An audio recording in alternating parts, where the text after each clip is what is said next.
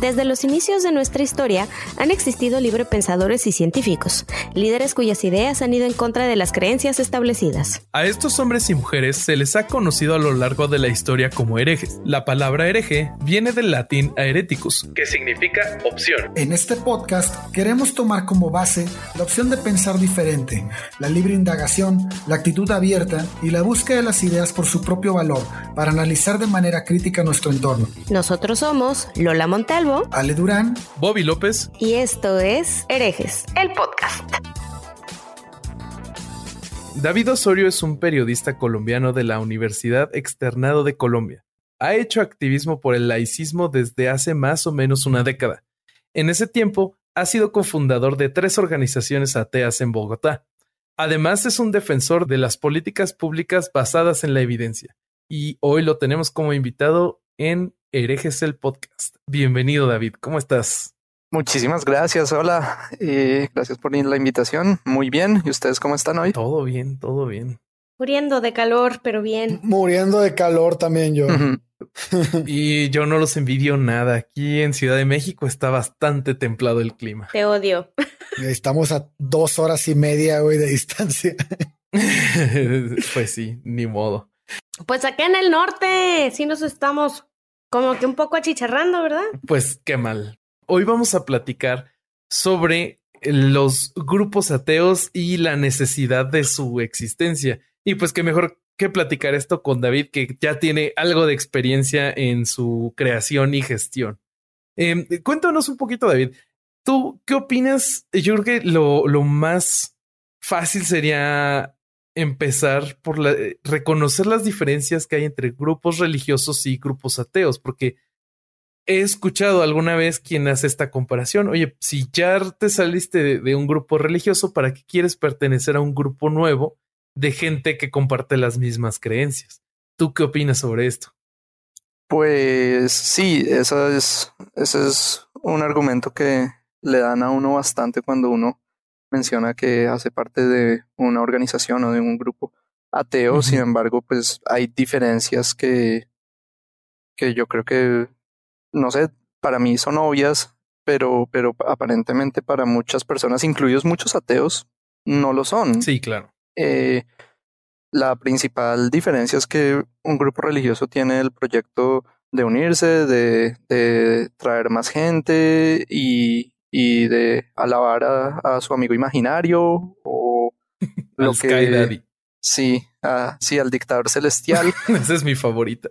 Pero pero un grupo ateo es lo mismo, o sea, tiene la misma función que un grupo por los derechos de las mujeres o un grupo por los derechos de la población LGBTI. Nosotros estamos es buscando que tengamos un reconocimiento en la sociedad, que nos traten como ciudadanos mm, que de primera clase, pues, igual que todos los demás. No. Claro. Sí, no, no pedimos más, pero no nos vamos a conformar con menos. Mientras que. Pedimos lo que pide cualquier otra minoría en este sentido, ¿no? Exacto. Sí. Y entonces, cuando nosotros estamos recaudando fondos, lo hacemos porque todas las, todo cuesta dinero. Nos gusta, es, un hecho de la vida que todo cuesta dinero, entonces nosotros no vamos a utilizar ese dinero para mandarlo al Vaticano y que protejan curas pederastas, sino nosotros vamos a utilizarlo para hacer banners, para eh, hacer publicidad en, Facebook, para, para hacer podcast, para sacar notas en prensa, para imprimir volantes, para hacer trasladarse lobby para, para traslados, para pagar, eh, bueno, incluso yo, yo soy yo soy un abanderado del activismo jurídico, creo que eh, una de las maneras en las que los ateos podemos mejorar nuestra condición tanto presente como para los ateos del futuro es cambiando las leyes para que dejen de favorecer la religión o a los creyentes religiosos y entonces pues los abogados no tienen por qué trabajar gratis. Entonces cuando uno recauda fondos e, es, para todo este tipo de cosas, no, no es para no, no, es para que sino los obispos puedan darse la buena vida ni nada por el estilo. Y creo que, o sea, ese tipo de experiencias junto con a veces la dificultad para salir de estos grupos religiosos, eh, es lo que nos vuelve un poquito más escépticos hacia los grupos ateos, ¿no? Uno puede pensar, yo ya me liberé de este grupo religioso, ¿por qué querría entrar a otro grupo, no? Entonces, mm, pues por, por lo menos yo, yo ya conozco también la historia de Lola y de Ale, pues eh, eh, sufrimos un poquito de, de dificultad para alejarnos de, de los grupos que pues muchas veces te alejas y, y estas personas pues siguen eh, intentando hacer proselitismo contigo para, para que regreses, ¿no? Ah, sí, y hay muchísimos mecanismos psicológicos dentro de las mismas religiones para evitar que, que la gente se les vaya. Eh, amenazan con, con el infierno, eso pues es, pero también está la construcción de comunidad. Y digamos ahí es donde los grupos ateos pueden entrar a jugar un papel muy importante. Porque nosotros como especie evolucionamos para ser seres sociales y salvo que uno sea un psicópata o un matón de la ciudad súper entrenado o alguna cosa así, realmente uno vive en sociedad y, y pues tener, tener un grupo de personas, con, sentirse apoyado, eso hace parte del bienestar psicológico de las personas. Claro. Yo al respecto tengo algún par de preguntas ahí. Eh, hace ratito tú hablabas de la bueno, de los grupos los el activismo ateo no de la de los ateos que son militantes eh, y sobre todo la parte del activismo jurídico eh, todo esto a mí eh, yo creo que yo creo que todos lo hemos vivido pero quiero escuchar cuáles son las palabras con las que tú identificas las diferencias que la sociedad hace entre creyentes y ateos tienes alguna anécdota que nos puedas compartir o alguna definición en particular de estas diferencias que que te, que te implican o te demandan convertirte en un ateo militante y un activista jurídico? Pues, digamos, yo milito, por ejemplo, o hago activismo para que el, la Universidad Nacional de Colombia deje de pagar por un sacerdote católico. De, como que, lo, lo, tienen, lo, lo tienen nómina. ¿Cómo? ¿Pagan por un sacerdote católico? Sí, y las Fuerzas Armadas, eh, el ejército particularmente también. Eh, digamos, e, esa es una forma en, la cual yo, yo, yo trabajo pues para poder ofrecer tejido social a las personas que más lo necesitan dentro de nuestra sociedad para construir sociedad. Yo no trabajo para que tengan a un mantenido allá promoviendo la superstición, pues para eso que me vuelvan mi dinero, ¿no? Claro. Entonces, sí, yo, yo eh, hago activismo por, por, ese tipo de cosas. Yo creo que eh, eso es, yo lo veo como corrupción. Se, están malgastando mis impuestos en vez de ayudar a, no sé, con la red pública de hospitales, que en este momento con lo del coronavirus, que es cuando estamos grabando el programa y probablemente siga cuando salga, cuando sí, muy probablemente. salga el programa. Sí. Y yo pago mis impuestos para mantener la red pública de hospitales, para asegurarme que si pega una pandemia, tengamos las suficientes camas para cuando se necesiten, no para que alguien le esté diciendo a la demás gente que si no creen en, en, lo que él cree, entonces se van a ir a una cámara termodinámicamente imposible por el resto de la eternidad. termodinámicamente imposible. Eso me recordó de, de, un chiste que cuando el infierno se congele. Ya se los cuento luego, porque si me tomé el chiste de juguitos malos. Este. ¿El chiste de juguitos malos? Ay, perdón. Hoy sí me tomé el juguito de chistes malos. Ah, muy bien, ya. ¿Ves? Fíjate que estaba pensando lo que estaba analizando muy bien lo que está diciendo, lo que está diciendo David, porque este creo que él tiene una perspectiva muy distinta a, la experiencia que hemos tenido nosotros en México. Este, pero ahora este quiero preguntarte, David, si aquí yo, yo veo dos diferencias grandes en, en cuando tú decides separarte de, de tu de la religión que tenías o la que tengas, ¿no? Una es la que ejerce psicológicamente la religión, este, que puede ser económica, puede ser este, espiritual, puede ser como tú quieras. Esta, esta, presión que se ejerce es muy difícil que la dejes para salir, ¿no? Porque también te excluyen socialmente de ellos, te bloquean, este, vaya, te, te, hacen la ley del hielo, haz de cuenta. En algunas, en algunas religiones, no en todas, pero en muchas de ellas. Pero hay otro aspecto que está dentro de ti, dentro de tu conveniencia, en el que tú dices, yo no me salgo porque, por ejemplo, judíos, testigos de Jehová, este, mormones, son personajes que son comunidades, perdón, que se ayudan mucho económicamente. Entonces, aquí existe otra cosa, porque aquí es yo no me salgo porque no me conviene. Y es algo muy parecido a cuando yo no dejo de creer porque me conviene más creer, ¿no? Sí. Entonces, como que siento que son dos posturas que, que unidas provocan que no dejes, no puedas salir de ahí, vaya, estás, estás encerrado en una, en, en, una jaula de hielo o de cristal que tú no quieres romper, que puedes escapar, pero no quieres romper. Eh, sí, digamos, eso se, ah, digamos, hace parte de la presión psicológica y el hecho de que las religiones florezcan más en sociedades que son, son pequeñas, que son, digamos, como los pueblos. Nosotros en Colombia tenemos el dicho de que el pueblo pequeño, infierno grande. Claro, acá tenemos el mismo. Sí, aquí también. Sí, y, y es eso. Si, digamos, en Salt Lake City, la, los mormones, si, si tú te sales, toda la, es, toda la ciudad es, es, mormona y te dejan de hablar, te, te, te, cortan los, pues literalmente te cortan los servicios, te, te, te excluyen, te, te vuelves un, un anacoreta. Es, ¿Un paria? sí, un paria. Es, es una, paria, perdón.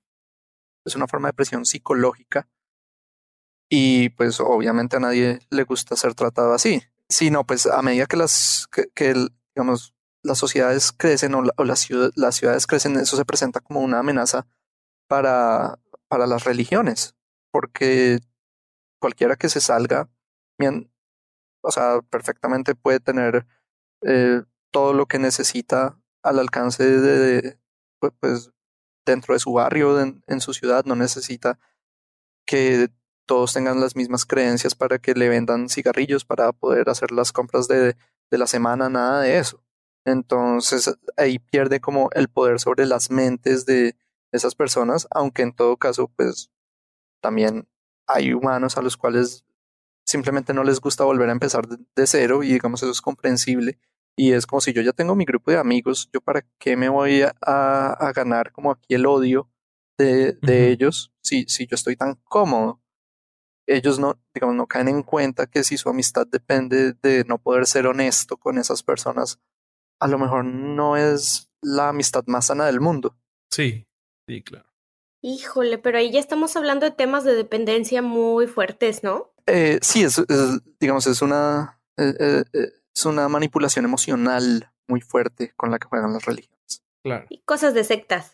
Sí, no, pues imagínate que hay gente en diferentes grupos religiosos que hasta llegan a, a negar su sexualidad solo para estar dentro de las reglas que les ha dictado su religión, ¿no? Híjole, sí, negarse la propia naturaleza, tu propia biología. Está fuerte, está muy fuerte. Eh, ¿Alguna pregunta al respecto de los tipos de grupos ateos? Eh, a mí varias, en varias ocasiones me han dicho, ay Lola, es que yo no sabía que eras atea y pues yo creo que ya no podemos hablar de temas de Dios y mm, como este tipo de aislamiento al respecto de platicar, pues de los amigos imaginarios, ¿no? Yo no tengo un solo problema con hablar de ellos, pero las relaciones amistosas de mucho tiempo de repente se pueden llegar a ver afectadas en este sentido. La pregunta va orientada a hacer nuevos amigos o, o coincidir con amigos ya de tiempo en este tipo de ideas y Sí, David, ¿tú has tenido alguna experiencia al respecto de, de, de generar lazos amistosos más que en una asociación política o de movimiento? Gracias a tu, a tu pensamiento, no sé. ¿Sí se entendió lo que dije? Eh, pues estás hablando de, de, formar amistades con, con otros ateos o con gente que no es atea. Sí, sí, sí, sí. O sea, las dos, conservar a tus amistades que siguen siendo creyentes y, y hacer nuevas amistades ah, con, con ateos. Ok.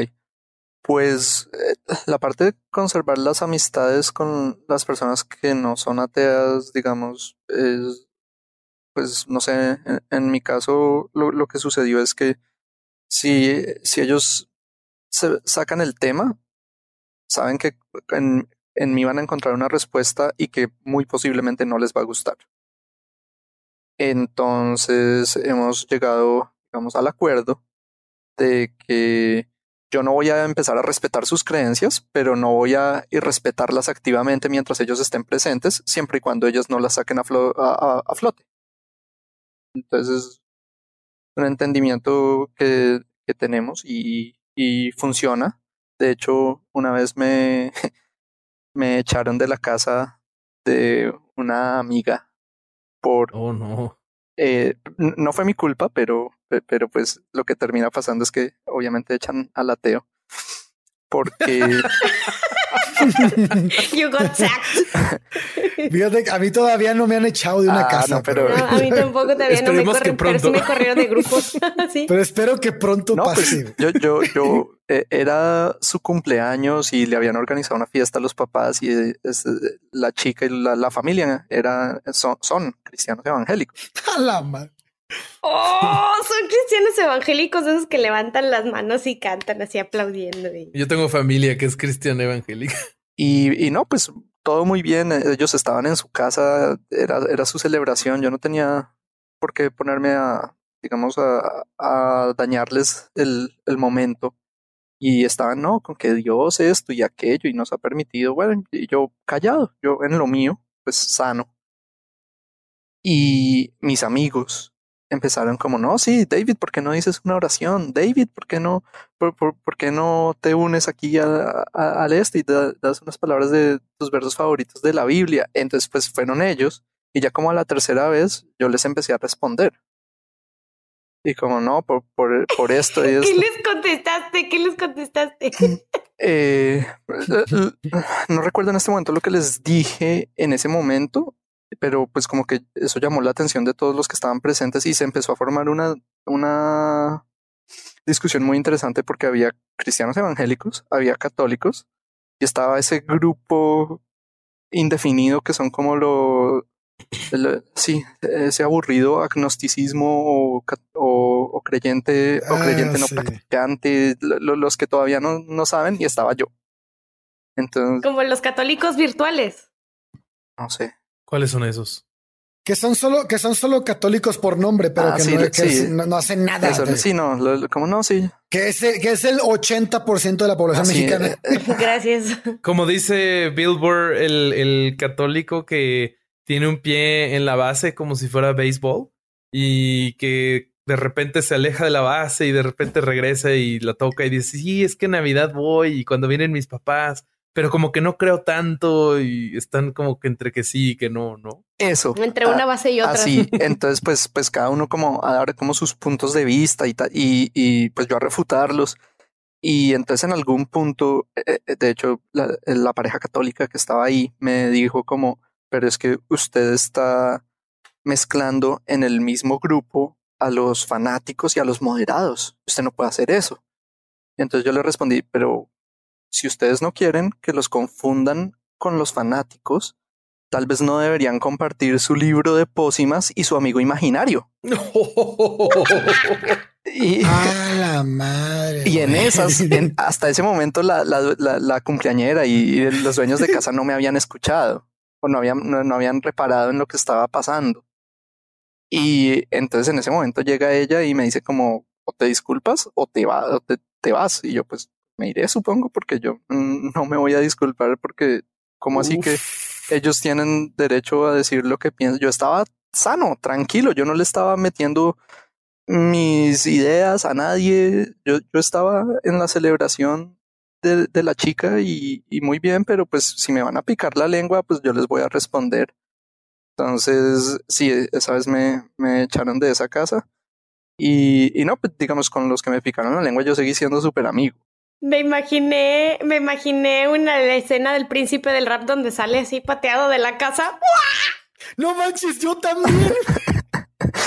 De hecho, yo, yo, iba a decir, yo iba a decir que la siguiente escena era David volando como jazz afuera de la casa.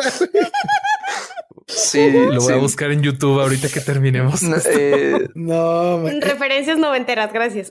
Sí, creo que no fue tan, tan gráfico así, pero como no me disculpé, sí me terminó llamando un taxi. es que David, o sea, pero es que ¿por qué tú te tienes que disculpar? Tú estabas callado, minding your own business, o sea, haciendo lo tuyo, y te empezaron a picar a ti. O sea, en ese caso que se disculpen la gente que te empezó a picar, ¿no crees? Sí, sí, por, por eso es que no me disculpé. Y, y justo yo lo que veo ahí son dos cosas. Si hubiera sido una persona de creencias religiosas diferentes, pero religiosas al final, yo dudo que lo hubieran cuestionado eh, al mismo nivel y luego la otra es, pues, sobre los religiosos moderados, ya lo habíamos platicado en otro episodio, pues los religiosos moderados son el caldo de cultivo de los extremistas. Claro. Mm, ah, sí. Un buen ejemplo es que en Inglaterra, en encuestas, la mayoría de musulmanes eh, apoya las leyes extremistas del Corán en contra de los homosexuales. A la bala. Y esto es para extremistas y para moderados. Entonces, es pequeño Por igual. ejemplo. No sé cómo la gente espera que le den a los niños algo que le un libro que le dice que asesine a los homosexuales. Les dicen que esa es la palabra literal de Dios y luego cuando los niños crecen y van y matan a los homosexuales y entonces esperan que digan como no, pero, pero, ¿por qué te lo tomaste literal? Bueno, pues, pues, es que si usted le dijo que era la palabra literal de el mago este mágico que había creado el universo y que lo ve en cada microsegundo de su vida y que lo puede castigar por lo que sueña y lo que no sueña y sus pesadillas y todo, pues usted, usted qué creyó que iba a pasar? Sí, claro. ¿Qué se esperaba? Claro. Sí, claro. Oye, David, en, en tu experiencia, bueno, he estado investigando un poco de algunas organizaciones ateas o humanistas alrededor del mundo y me encontré que ya hay algunas que ofrecen cierto tipo de ceremonias para reemplazar algunas que, que proveen las, las diferentes religiones, ¿no? Por ejemplo, algún em, equivalente al bautismo, al casamiento o los, los ritos de paso. Em, en las, las en, tu experiencia, ¿ya has trabajado con algo del estilo? ¿Qué opinas de esto? Eh, no he trabajado con nada de eso por ahora, pero pues creo que es una muy buena alternativa para ofrecerle a los ateos y no creyentes todos los beneficios emocionales, psicológicos, sociales y comunitarios que pueden traer todos los ritos de paso sin que tengan que renunciar a, su pensamiento crítico y admitir que existe el mundo metafísico. Sí, claro, porque al final, pues, la, está en, en nuestra naturaleza hacer eh, diferentes celebraciones a lo largo de la vida, ¿no? Culturas de que tienen más de este varios miles de años de haber existido ya lo hacían. Entonces, de repente dejarlo de hacer puede llegar a costarnos, ¿no? Un poquito del lado emocional.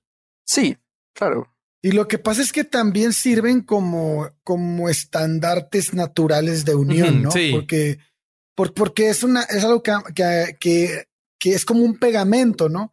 Yo lo veía una vez, lo, estaba hablando un filósofo de la Universidad de Veracruz que se llama, creo que ya lo he citado aquí, que se llama Darren McNabb, tiene un canal en el que toca diversos temas y en uno de ellos, en uno de los episodios que tocó, decía que, que este, que el amor llega a ser ese pegamento en una familia nuclear, ¿no? En, el amor que se tiene a, los hijos, a la mujer, al hombre, así, eso los une perfectamente.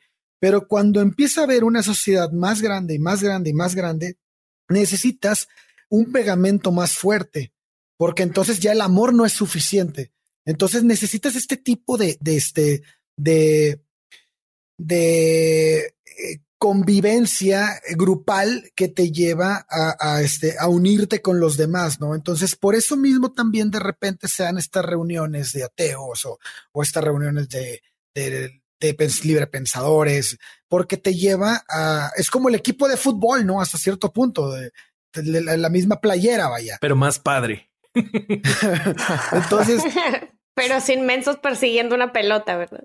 Eh, entonces, el, punto que yo quiero, el punto, no vamos a tocar ese tema, Lola, porque vamos a terminar peleados. ahí, ahí sí nos vamos a enojar.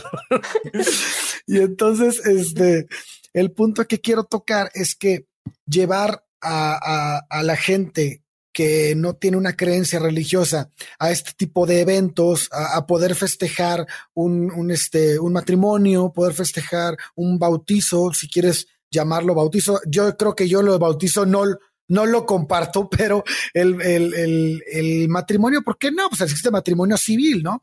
Puedes hacer una, puedes hacer una fiesta, este, sin ningún, sin ir a la iglesia, vaya. Entonces, este, creo que este tipo de cosas podrían ayudar muchísimo y, y, y, y creo que constantemente están saliendo nuevas opciones, ¿no? Sí, claro. Y esperemos que vayan evolucionando más porque, pues por lo menos ahorita en México estamos muy limitados. No sé cómo estén en Colombia. Pues lo que pasa es que en Colombia tenemos los matrimonios civiles y pues digamos, sí. Eh, se puede recurrir a eso y en teoría, de, hecho, otro, otra demostración del privilegio religioso con el del que gozan principalmente el cristianismo y el catolicismo en Colombia es que los matrimonios católicos son, son, e, equivalen a un contrato de matrimonio en la legislación colombiana, pero los matrimonios de cristianos evangélicos les toca a ellos casarse en la iglesia y luego ir a la, a la notaría y, y, hacer el matrimonio por lo civil o no vale como matrimonio. Entonces se le está dando un ah, tratamiento preferencial a los católicos sobre a los cristianos evangélicos. En este tipo de cosas es cuando uno dice también el laicismo, mantener las religiones absolutamente separadas del Estado, también es en beneficio de, de los creyentes, ¿no? No, no es simplemente de los ateos, es simplemente pues tratar a todos como iguales. Claro. Bueno, en México, en México tenemos esa ventaja que ya se peleó esa guerra hace un, un montón de tiempo y que requirió que don Benito Juárez García se paseara en una carreta por medio México con las leyes de reforma, ¿no? Por ahí empezó todo este asunto. Entonces, en ese, en ese sentido, México sí tiene separado y, y, establece que pues para todas las religiones, pues se tienes que casar primero por el civil y también si quieres hacerlo por un culto, pues lo harás, ¿no?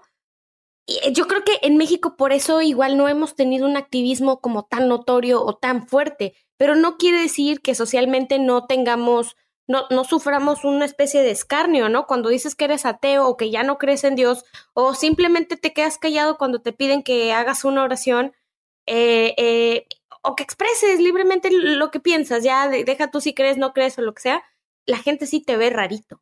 Y empiezas a, a, perder privilegios, pero sociales en el sentido de que ya no te invitan, ya no te hablan, eh, tienes que ser muy moderada en tus opiniones, no sé entonces, no sé ustedes, chavos, comparados con, comparados con Colombia, ¿estamos bien? ¿Estamos mal? Es que. ¿Cómo nos ayudamos? ¿Qué show? Yo, yo pienso que, yo pienso que sí hay una agenda eh, eh, política eh, con, con visión clerical. O sea, yo pienso que sí, Lex. Yo, yo, yo sí la veo en México. No la veo en las leyes. Ah, pues la, la vemos en simplemente el Palacio Nacional a quien se le prestó hace poco y Bellas Artes. Y Bellas Artes. Se le prestó a un grupo de evangélicos, ¿no? Sí. O sea, y también vemos, y también vemos a la iglesia metida en la política. Claro. Siempre ha estado metida en la política, es verdad. Bueno, por eso te digo, o sea, sí tenemos la ley de reforma, sí tenemos una separación iglesia-estado, al menos en el papel, este, pero tenemos también, fue atrásito del, de, de, de, bambalinas, sí tenemos una interacción completa entre, por ejemplo, la iglesia y el pan. O sea, la iglesia y el pan son muy cercanos. O sea, no, y, o sea sí, tenemos, incluso eh, López Obrador ahorita tiene una agenda política con los cristianos. Ah, sí. Es clara, es clarísima. Citando a los evangelios. Ay, ah, en pleno evento público. Oye, eh, también un ejemplo muy claro de cuando la religión pasa de estar tras bambalinas a, ser protagonista usando los recursos del gobierno es todas las veces que ha venido el Papa. Ah, es verdad. Pues claro, ¿Tú crees que, que los sueldos... Bueno, bueno, bueno, pero, pero ahí podría ser pues se la, se la pueden cubrir con que están recibiendo a un líder de otro país. Un jefe de Estado. Pero no debería de, Estado. Ahora, la, no, la bronca es que le pagan, lo, financian, vaya, la, la venida de, del, del, Papa. O sea, el Papa viene al país, pero exige un dinero para eso. Eh, no viene gratis. El, Papa también fue a Colombia por, por el, la firma del acuerdo de paz y eh, eh, digamos, nos dieron esa excusa eh, era la invitación de un jefe de Estado. Y yo recuerdo que yo pensé, pero pues cuando invitan al jefe de Estado de Suecia, que es quien ha pagado por los acuerdos realmente, no le hacen todo este recibimiento con caravana y cuestión militar y todo eso. Entonces, pues una cosa es recibir a un jefe de Estado y te aseguro que cuando el jefe de Estado de Cracovia o, o de Turkmenistán o lo que sea, visita. Ahí no, no, no hacen filas y filas y no cierran calles ni nada de eso. Entonces es como, no, usted sabe que usted le está dando un tratamiento preferencial a este tipo por ser, por, ser una autoridad religiosa y eso está violando el laicismo. Sí, claro, totalmente de acuerdo. Por eso, por eso estoy de acuerdo en que sí se necesita ese, ese activismo político también en México. Definitivamente. Sí, sí, definitivamente. Yo creo que necesitamos empezar a abrir este tipo de conciencias. A mí la verdad es que no me ha pasado, pero ni por debajo de la nariz de este tipo de eventos. Eh, pues sí, son financiados por el Estado y son toda la logística también está coordinada por el Estado. Y sí, es un tratamiento preferencial. O sea, es que hay, sí hay que dejar algo muy claro no nos estamos peleando con que crean en lo que gusten. El chiste es que se trate a todo mundo por igual y que no haya una preferencia o una distinción. Si crees o no crees, ese es rollo tuyo. Pero que te favorezcan o te quiten derechos o te quiten cualquier otra cosa y se lo den a otro, ese es el problema. Sí, claro.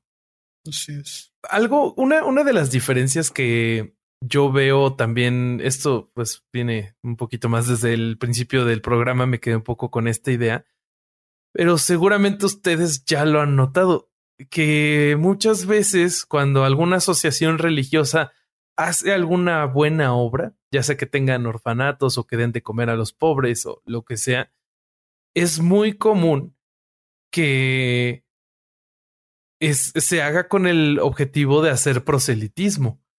Pero ya en una asociación atea, pues como yo todavía no he formado parte, no sé cómo sea. ¿Qué nos puedes contar de eso, David?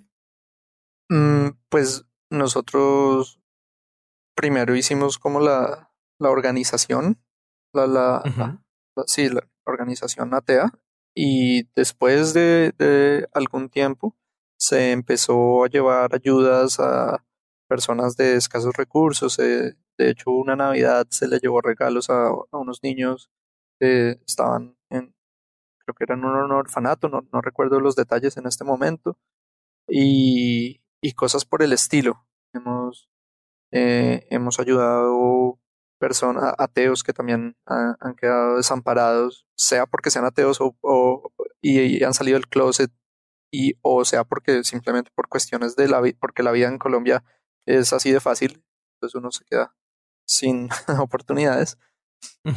Entonces, sí, digamos, también, se, también hay una labor social, labor social detrás, pero digamos, nosotros nunca nos hemos preocupado por, por, imponer lo que nosotros pensamos y lo que nosotros, o, o si usted es religioso, no le vamos a, a dar de, de, las ayudas porque pues e, e, ese no es el punto, el punto es poder ayudar a, a un a un hermano, una hermana, humanos, eh, alguien de nuestra misma especie que está pasando necesidades y poder extenderle una mano y ayudarle en un momento de dificultad. Realmente si lo que tenga esa persona en la cabeza, pues, pues, ojalá le, sirva para llevar su vida y para vivir una, una vida pues, muy feliz, pero, pero nuestro punto en, en, ese momento no es aprovecharnos de la debilidad del, del otro, como predar de su situación precaria para tratar de avanzar una, una agenda ideológica, al menos las organizaciones que yo he ayudado a cofundar nunca han trabajado de esa manera. Qué bueno. Y creo que es la forma, desde mi punto de vista, por lo menos, más sincera de realizar una buena acción por alguien más. Cuando lo haces sin miedo de que va a haber una, un castigo eterno o de que estás haciendo puntos para que el dictador que está en el cielo te quiera más. Sí, e, esa parte siempre ha sido señalada, digamos, desde los grupos ateos, pero yo creo que hay una parte aún más perversa, que es el hecho, e, es lo que hacen los misioneros, es aprovecharse que hay personas que no tienen acceso a comida, a agua potable, a medicinas, e ir y dárselas, pero aprovechar también esa situación de que son personas que no tienen, no tienen acceso a una educación, que seguramente no tienen desarrolladas sus habilidades críticas también como podrían tenerlas para, para irlos reclutando en su religión. Y creo que eso, eso es tremendamente perverso. Por, es, por eso, por, eso la, pobreza le viene también a las religiones, entre otras muchas cosas, pero es aprovecharse de la situación de precariedad de otro ser humano para, para ir y meterle miedos existenciales en la cabeza además de que ya están pasando hambre, frío, calor, deshidratación. Y un ejemplo muy claro y muy fresco que tengo en la cabeza es uno que me contó Jerry, el doctor que estuvo con nosotros hace un par de capítulos. Él, donde en uno de los hospitales que trabajó, es el Instituto para Prevenir la Ceguera, que em, tiene, si no mal recuerdo, es lo, lo, lo lleva un grupo católico, no me acuerdo cuál es, pero que en las salas de espera hay monjas y sacerdotes que salen a leer eh, pasajes de la Biblia para los pacientes que están esperando, que normalmente son de bajos recursos. Entonces, pues sí se me hace terrible. Sí, es una situación muy, muy complicada porque eh, la gente ve a otras personas en necesidad y es aprovecharse de esa situación eh, hace unos años, mmm, cuando ocurrían desastres, digamos, en Haití, había grupos, grupos cristianos que enviaban, era como Biblias. Y es como, eh, bueno, y, uno como, sí, o sea, hay una, hay, hay una catástrofe, ah, hay una crisis y, y, te mandan Biblias. Y mandan es Biblias. Hubo otro pastor gringo que envió, era, creo que era a un país musulmán donde ocurrió una catástrofe y enviaban era audiobiblias. Y, no, por favor. No, las enviaban. Mándenles frijoles, mándenles comida rica. Y lo peor de todo es que a, esos, a, esas personas, si las descubrían con las audiobiblias, los matan en, muchas ocasiones. Claro. Por, claro. Por, ser, por ser países de la Sharia, eso, eh, o sea, eso significa una sentencia de muerte. Y, y ellos, en o sea, recaudaron dinero para enviar, les pareció que eso era lo más adecuado, enviar sus creencias, aprovechar ese momento para, oye, mira, estás pasando un momento tan terrible, esto era parte del plan de Dios y bueno, qué vaina, aquí están nuestros pensamientos y oraciones en forma de Biblia y la gente pues con necesidades físicas. Claro. a mí, a mí me parece, ya lo dijiste, en pocas palabras, es una manera de aprovecharse de la vulnerabilidad humana. En una ocasión me tocó que mi papá estaba, estaba enfermo en el hospital y pues llegaron unas parientas con toda la buena intención del universo, ¿no? Pero sabiendo las, las no creencias de la familia, no les importó y se pusieron a orar ahí. Mi pobre madre realmente la pasó muy mal porque ella es una mujer muy sensible y lo último que necesitaba era, era que, que se pusieran a tocar fibras todavía más sensibles, ¿no? Al respecto. Entonces, me parece que a veces es una falta de respeto y es una incongruencia. El, el, ejemplo que nos das es un ejemplo extremo. Poner en peligro la vida Y yo me cuestiono entonces, me pregunto a mí misma, ¿dónde está el amor ahí? Si tú realmente amas al prójimo, no lo vas a poner en peligro. Y lo que pasa es que ellos lo justifican diciendo que realmente lo que importa es la vida del más allá, esta vida, la del más acá, realmente es, es, un test, es, es, como, como de mentiritas, realmente no importa. Entonces, mientras ellos salven el alma de esas personas, pues igual si aquí sufrieron, pues no pasa nada. Eh, eh, digamos, esa es como, como la justificación que ellos dan, que a mí me parece completamente insostenible, porque bueno, no, no, o sea, no, no hay pruebas de, de, de, sus creencias, entonces, pues lo que sí podemos probar es que estamos compartiendo este, esta tierra, así haya más allá o no haya, simplemente, pues, pues limítese a ayudar aquí, en el aquí ahora. Y claro, claro, vivir en el presente también. Juan Gabriel decía una frase muy cierta, es, pero qué necesidad, ¿para qué tanto problema? Ay, lo siento. El divo de Juárez. Mi guilty pleasure. No, no es guilty. Juanga tiene buena música. No, ese no es guilty pleasure. Es no super guilty pleasure. claro que no. Pero qué necesidad. bueno, pero todo es la otra cosa. sí, pues es que pare de sufrir, o sea, vienes aquí, ¿a qué vienes a sufrir? O sea, según muchas de las creencias, lo que estaba diciendo David ahorita, muchas de las creencias se enfocan en que aquí es una especie de purgatorio, ¿no? Y yo me pregunto mucho, ¿y si no es? ¿Y si no es, entonces ya te la pasaste pariendo chayote sin quitarle las espinas? 30, 40, 20, 70, lo que sea que, que vivas, ¿no? Entonces dices hasta cinco años. ¿Qué ganas, qué necesidad de, de estar sufriendo de esa manera? sobre todo en, eh, si hay algo que no lo puedes probar, no, no puedes saber qué hay, si hay un más allá, hasta ahorita no ha regresado nadie eh, para decirnos así en una conferencia mañanera qué es lo que está pasando, ¿no? Hace poquito escuché una analogía que, que describe esto de manera magistral, que dice, imagínate que te vas a un viaje a Francia, ¿no? Todo pagado y además de, que todos tus gastos de vuelo están cubiertos, para esta semana que vas a estar en Francia te van a dar un millón de dólares. Y llegas el primer día a Francia y ese primer día los otros viajeros que van contigo te dicen, oye, no, espérate, no salgas del hotel, no gastes tu dinero, porque si no sales del hotel y si no gastas tu dinero en toda esta semana, al regresar del viaje, nos van a mandar a eh, las islas, este, a, Bali, por decir alguna, algún lugar. Y, allá te van a mandar para toda la vida, no nada más una semana.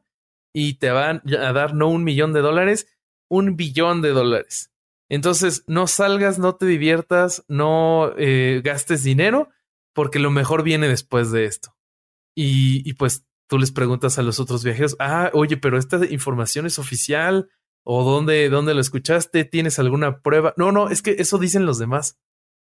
Y pues así, así es como nos intentan convencer de. así se hacen los chismes. De, de, los paradigmas, ¿no? Sí. qué buena, Bobby, ¿eh? qué buena.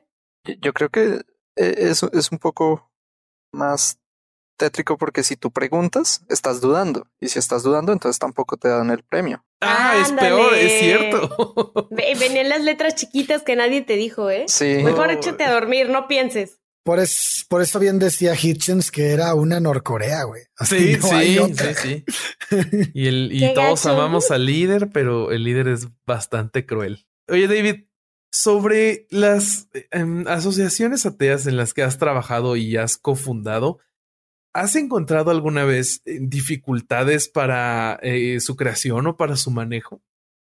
Uf. Mm. Uy, ¿por dónde empiezo? Eh, no, no sé. ¿lo, quieren en orden alfabético o cronológico? el, que, el, que, el que tengas más claro. Bueno, digamos, lo que pasa es que, digamos, bueno, no quiero entrar en, en temas ahí como demasiado polémicos Mm, pero bueno, va a tocar un poco. Mm, sí, todo, todo malo, organizado puede ser un, puede ser un problema. De hecho, la primera organización atea que cofundamos fue saboteada desde adentro. Uy, qué mal. Por, sí, una persona que tiene todas las, la, pinta de ser un católico recalcitrante que se dedica a sabotear organizaciones de derechos. No es posible. Sí, ese es como su trabajo. Ay, no puede ser, no lo puedo creer, ¿es en serio? pero la, historia tiene como un plot twist porque es que además logró convencer a varias personas que se decían librepensadoras y escépticas y todo que los activistas por el laicismo éramos mm, mala gente y, y, que lo hacíamos todo por nuestros propios intereses, que, que pues obvio, claro, yo no quiero que se gasten mis impuestos en creencias que no son mías, pero, pero pues más allá de eso, pues propios intereses, yo lo que estábamos ahí era gastando, poniendo de nuestro dinero, de nuestra energía, de nuestro tiempo libre para hacer de, de la sociedad un lugar mejor para todos. Eh, pues sí, ese, ese es mi interés, sí, pero, pero no, pues no creo que eso me haga tremendamente malvado. Claro. Y pues en ese sentido, mucha gente, el león cree que todos son de su condición, ¿no? Y pues si alguien tiene algo de maldad o malas intenciones, puede llegar a proyectarlas en la organización, aunque ésta tenga un objetivo, pues bueno.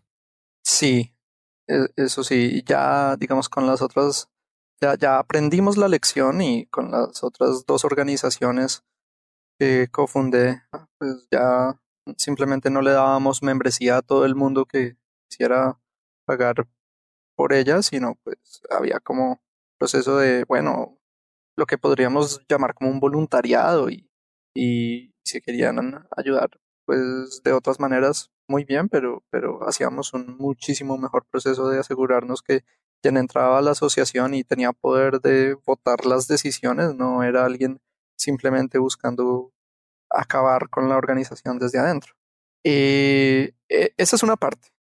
La otra parte es que todas las acciones, todo lo que una organización atea decide hacer tiene toda una estructura de personas detrás empujando y organizar, digamos, organizar personas no es fácil, o al menos a mí no me queda fácil, yo soy malísimo para arriar gente. Y, y si organizar personas así nomás es difícil, organizar ateos es como, ahí sí como dicen, tratar de amaestrar gatos, no, o sea... Nada es contracorriente. Sí, claro, porque el hecho de que muchos sean o, seamos como, como muy, muy, como muy escépticos de la, de la autoridad y eso, cuando medio nos empezamos a sentir que esto es como como, bueno, y es que esto es una autoridad. E, ese fue un problema que tuvimos también. Eh, eh, pues los ateos somos, somos, algunos ateos salimos de la religión en parte porque no nos gusta el autoritarismo. Y entonces siempre nos preguntaban como, bueno, y es que ustedes van a ser los jefes, los que mandan. Nosotros, ¿para qué no salimos de la religión si vamos a tener... No, y no, de hecho, la palabra líder era, era temida durante la creación de la primera asociación y es como, es como, como no, nosotros no, no, es que necesitemos líderes, pero necesitamos organizarnos. Y la mejor manera de organizarnos es nombrar a alguien que, que pues tenga ciertos poderes de decisión. Eso no lo hace líder sobre usted en, en ese sentido. Eh, entonces, e, eso es una también un tema muy fuerte con cuando uno está organizándose con otros ateos. Mm, recuerdo una demostración, una vez hubo un concierto pagado con dineros públicos, un concierto cristiano. No, y lo peor de todo es que fue, fuimos más ateos que creyentes. Ah, no me digas eso. oh, la ironía. Llevábamos una super pancarta y, y nos mandaron a la policía. Ah, no. Y la, y el jefe de policía preguntó como, bueno, ¿y cuál es el líder de ustedes? Y nosotros no, es que no hay líder. y como que quedó desconcertado. Como, momento, ¿qué? ¿De este man de qué me está hablando? Como, como que no. Cuando, bueno, ¿con quién puedo hablar de ustedes para Entonces, como bueno, finalmente terminó hablando conmigo y como le pido el favor que se vayan. Y yo, bueno, no, no le voy a hacer el favor. Porque esto también fue pagado con mi dinero. Entonces yo también tengo derecho a estar acá. Si no le gusta mi presencia, no hagan, no, no hagan conciertos pues religiosos con mi dinero y listo. Claro. Híjole, qué grueso, qué, o sea, qué, qué pesado que sea así de descarado. Bueno, aquí en México también es descarado, ¿no? Nada más que como tenemos la, la venda sobre los ojos, puede traer el papa 20 veces pagado y, y dices, ah, sí, no te das cuenta, pero que te pongan un concierto un concierto cristiano pagado con impuestos, como prestaron bellas artes y ese tipo de cosas, y dices, híjole, ¿qué? No, y, el los, y los policías nos decían como, bueno, entonces los vamos a sacar por la fuerza, y yo, ah, perfecto, no hay ningún problema, si usted me da los nombres de todos sus agentes y sus números de placa, nos vamos directo a los juzgados y ya pues nos veremos en los tribunales. Entonces eso como que los hacía pensarse las dos veces y como no, tal vez, tal vez no deberíamos sacarlos de aquí a la fuerza cuando ellos tienen derecho a estar aquí. Pero, pero claro, sí era es una que pelea, el argumento es lógico. una pelea muy, muy fuerte y también hay que tener como, pues, un poquito estar preparado para esas situaciones. Sí, claro. Y ese, ese, ese por un lado es la autoridad, Bobby, pero el, el, pueblo mexicano también es bravo en ese aspecto. Sí. O sea, es, ahí me decían, no, es que los musulmanes a México no, no te matan por la religión. Ah, no. ve, ve, ve y agarra a San Judas Tadeo allá al, Estado de México, vete para allá y agarra a San Judas Tadeo y, y, y, ponle un collar o algo y vas a ver cómo si te matan, güey. O sea, o, o, dile algo a la Virgen de Guadalupe, güey, o pon una campancarta en, en, la basílica y vas a ver cómo si te agarran a golpes. O sea, no, no hay mucha diferencia, nada más que no mucha gente lo va a hacer. Sí, no, no hay muchos que se atrevan. Y bueno, creo que en, también en la dificultad de organizar grupos ateos debe de ser un factor. Mm, ya la misma forma de ser de, de, la gente de nuestros países, ¿no? Por ejemplo, un, eh, simplemente, más bien puramente anecdótico, estando en Facebook, si te metes a cualquier grupo ateo, de repente te llegas a encontrar varios horrores de comentarios homofóbicos o transfóbicos o Ah, misóginos de, de gente que está ahí y se dice atea y se dice libre pensador, pero no, o sea, ya no llega a este, a esta parte del humanismo su, su conocimiento. Yo creo que eso también de repente debe ser un factor, ¿no, David? Sí, pues fíjate que yo me sí he tenido la, la mala fortuna de encontrarme ateos homofóbicos y machistas y bueno, transfóbicos no tanto, pero y también he tenido eh, ateos mm, supremacistas blancos, vaya uno a saber. Oh, no. Sí, ¿Qué cosa? ¿Es en serio? sí, es en serio. Y yo, yo nunca pude, eh, con, con los, al menos con los homofóbicos y los machistas, yo nunca pude entender cómo, cómo es que no, no veían la relación obvia de que la religión ha sido la mayor, la, mayor fuerza detrás de la opresión tanto de mujeres como de población LGBTI. Nunca entendí, o sea, para mí es como una cosa tan patentemente obvia que de la religión se desprende todo esto que si tú odias la religión por, por simple lógica sigue que tú no vas a tener ninguna preconcepción de, de las religiosas con, contra las poblaciones femenina y, y LGBTI.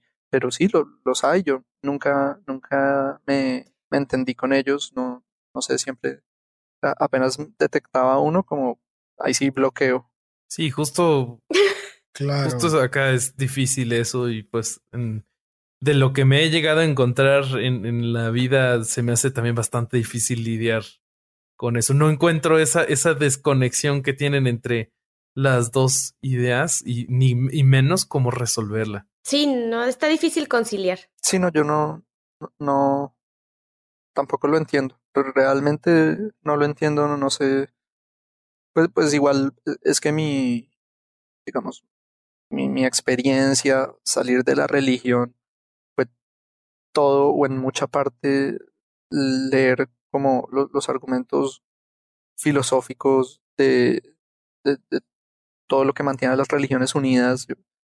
Y, y pues eh, era patentemente obvio que de ahí salía la homofobia y el machismo, ¿no? O sea, hay, hay otras, puede haber muchas otras causas, pero la religión es una fuerza fundamental en eso. Sí, Sí, seguro. Claro. Totalmente, es la, es la propagadora.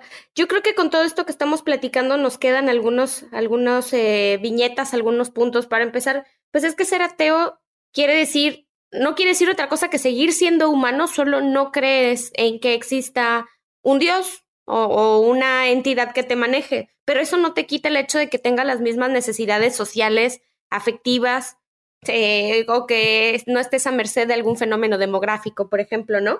Eh, tampoco ser ateo te da el pensamiento crítico. O sea, muchas personas llegan como tú, David, como, bueno, como es el caso de Ale y de Roberto, porque han estado leyendo autores y todo eso. Hay, hay personas como yo que pues nada más no le vemos el punto. Los argumentos llegaron después y sí, o sea, coincido con ellos. Eh, pero eso, eso no te, o sea, ser ateo no te da por años, como, ¿cómo puedo decirlo? Como que está implícito. No O te sea, será- ilumina automáticamente. Sí, exacto. O sea, ser ateo no te trae iluminación instantánea, no te, no te brinda pensamiento crítico solo por decirse ateo, ¿no? Eh, tampoco te da todas las respuestas correctas. Es una crítica muy recurrente. Yo no sé si a ustedes les ha tocado, platiquen. Eh, a mí me dicen, ay, Lola, es que ustedes los ateos creen que todo lo saben. Mm, y tú no, tú tienes un libro que dices que tiene todas las respuestas. ¿Cómo? Hmm. No. Entonces, ¿cómo? ¿No? Sí, sí, eh, digamos, eso, ese fue el principal aprendizaje, al menos con la primera oh, organización que ayudé a cofundar, que es como que alguien sea ateo y que diga que se interesa por el laicismo no significa, primero, que haya renunciado a todo el sistema de valores religioso que tenía en- cuando era religioso, y segundo, que realmente se preocupe por el laicismo. Entonces, eh, ese sí, de, lo que yo nunca me esperé, y es eso, y no, sí, hay, ateos. Hay, ateos inteligentes y hay, hay ateos tremendamente tontos también. Sí, claro. Pues como que, bueno, yo lo, lo, como lo percibo es que hay ateos que llegan a esta posición desde el- como el punto de vista de, mm, de la rebeldía. Me voy a rebelar, esto es lo que me enseñaron toda la vida, entonces ya no lo rechazo, pero no tengo más base que el ser un rebelde. Y creo que ahí es donde puede empezar a haber problemas. Pues yo lo que identifico es que a pesar de las dificultades, yo creo que pues seguimos siendo una, bueno, no creo, es seguro, seguimos siendo una minoría y muchas veces el gobierno en nuestros países se aprovecha de eso para darle prioridad a las organizaciones religiosas que ellos favorecen. Entonces, tan- de- tanto por esto como por el lado social y emocional, yo le veo mucho valor a la creación y mantenimiento de eh, asociaciones ateas o asociaciones humanistas. ¿Qué, ¿Qué consejos nos podrías dar, David, para pues nosotros que somos neófitos de, de este tema? Ya sea la- para la creación o para encontrar eh, asociaciones ateas que, que sean de confianza, este tipo de cosas. Esa está complicada. Ah, perdón, no, no, era, no era mi intención. Eh, eh, Es una muy buena pregunta. Mm, creo que tú tienes que tener claro como lo que quieres. Creería yo que es como el laicismo y ayudar a, a los ateos que, que se encuentren cerca tuyo, alrededor tuyo, digamos, en, en la ciudad en la que estás.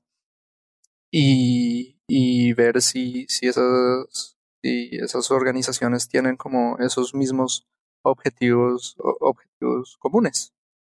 Em, creo que eso y ver, ver también cómo, cómo se comportan. Ah, Lamentablemente, llegamos a estar cerca de tener como una comunidad atea, al menos en Internet, global, y ah, más o menos como en el 2012, do- do- entre 2011 y 2012, eh, se estalló como una, pues no es, no es como una guerra, pero sí es como do- do- dos vertientes muy diferentes de activistas ateos, al menos en el mundo anglosajón, y eso ha tenido, y, y eso ha tenido pues, pues, espejo en el resto del mundo.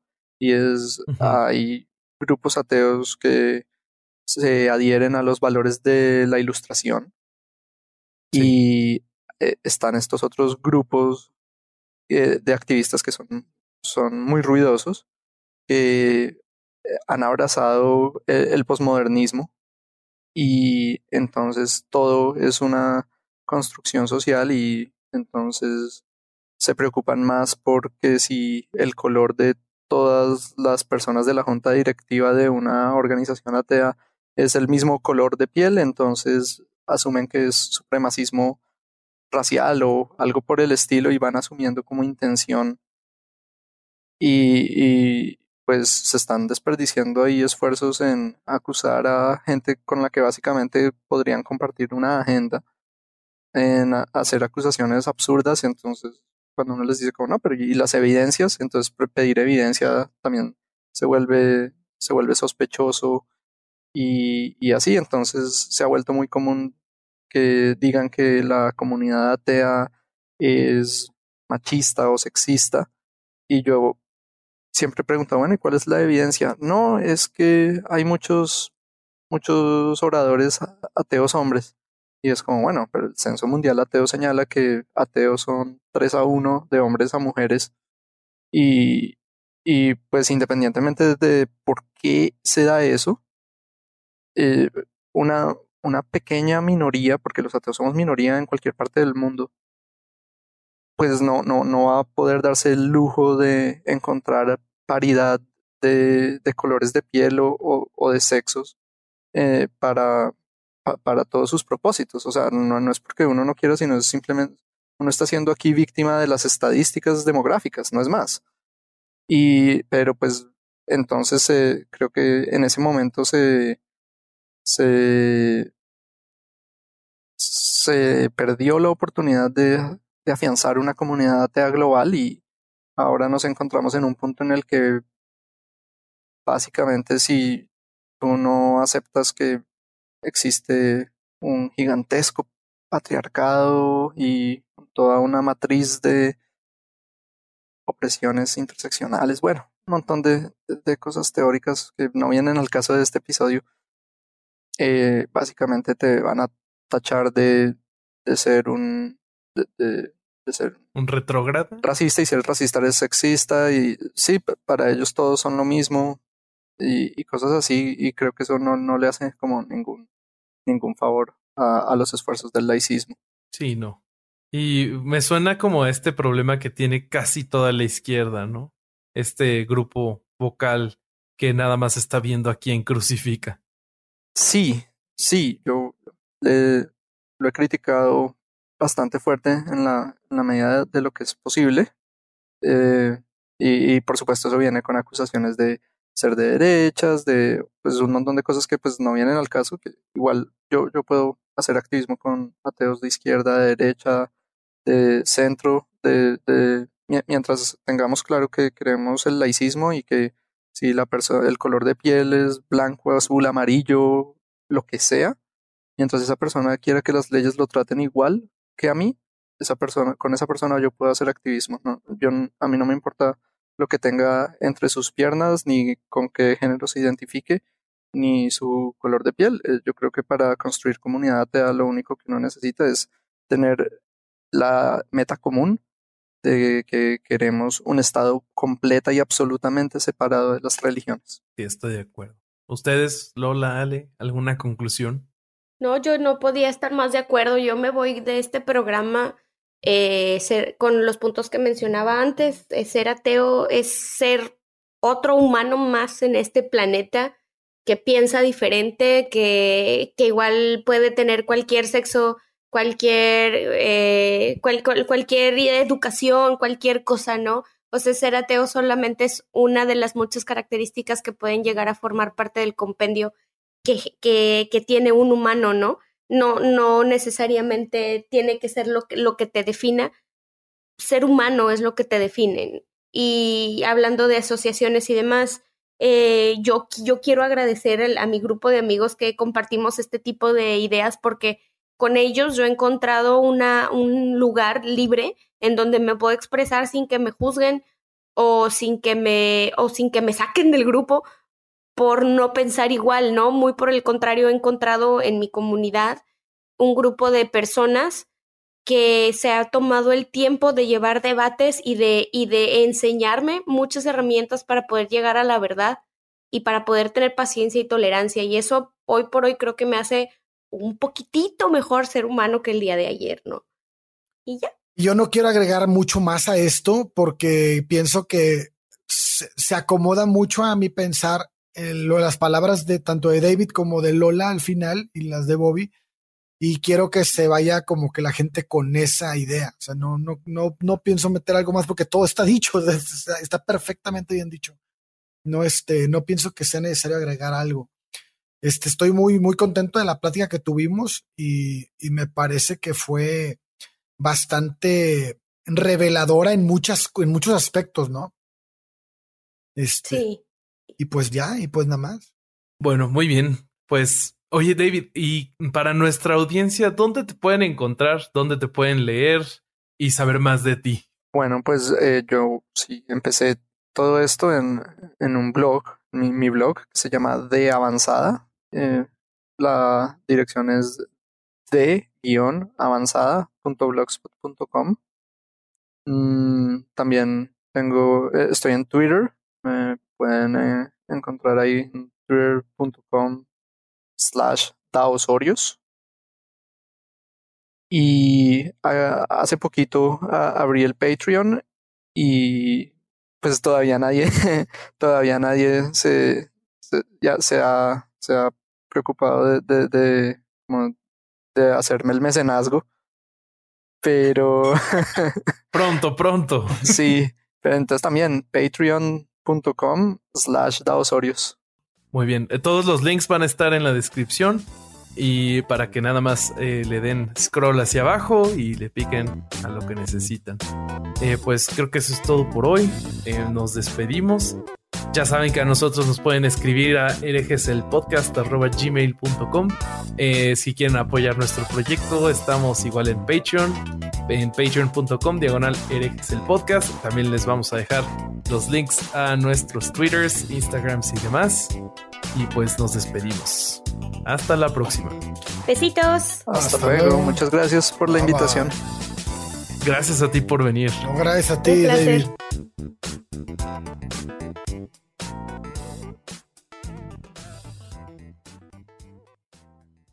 It is Ryan here, and I have a question for you. What do you do when you win? Like, are you a fist pumper?